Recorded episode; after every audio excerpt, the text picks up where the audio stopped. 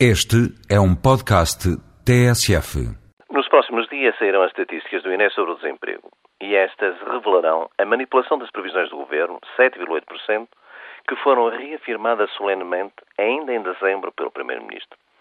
Dizemos que houve deliberada manipulação porque, para se ter em 2007 uma taxa de desemprego de 7,8%, teríamos de ter tido no quarto trimestre menos 60 mil desempregados.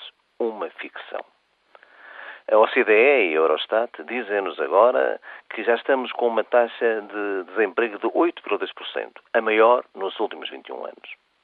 O que se exige do Governo, designadamente face à agudização da crise do subprime, é que fale verdade e que tome medidas que defendam a nossa economia e a soberania nacional, como agora se decidiu a fazer em relação às Golden Share.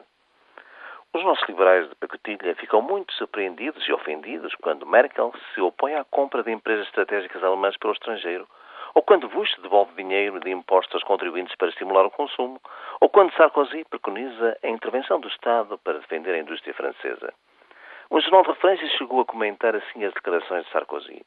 Será isto o verdadeiro espírito do novíssimo Tratado de Lisboa, cuja assinatura ainda está fresca? Sarkozy podia responder-lhes: Sou europeísta, mas não sou parvo. A defesa dos interesses nacionais e, pela parte dos grandes, a sua consagração num diretório de grandes potências é uma evidência. Recorde-se que a Ministra das Finanças francesa, à margem das instituições comunitárias, organizou um encontro com os seus homólogos da Alemanha, Reino Unido e Itália para debater a situação económica e financeira e logo a seguir, apesar das críticas de outros países, Gordon Brown convidou os mesmos parceiros para um debate em Londres sobre a crise e incluiu à última da hora Durão Barroso, que a legitimou com a sua presença. Concluindo. O governo pode continuar a manipular previsões sobre a inflação, crescimento e sobre a taxa de desemprego que não muda a realidade. E os prosélitos do novo tratado podem também continuar a defender a liquidação da nossa soberania e a negarem o diretório das grandes potências. Mas os factos são tão evidentes que é caso para dizer: branco é, galinha põe.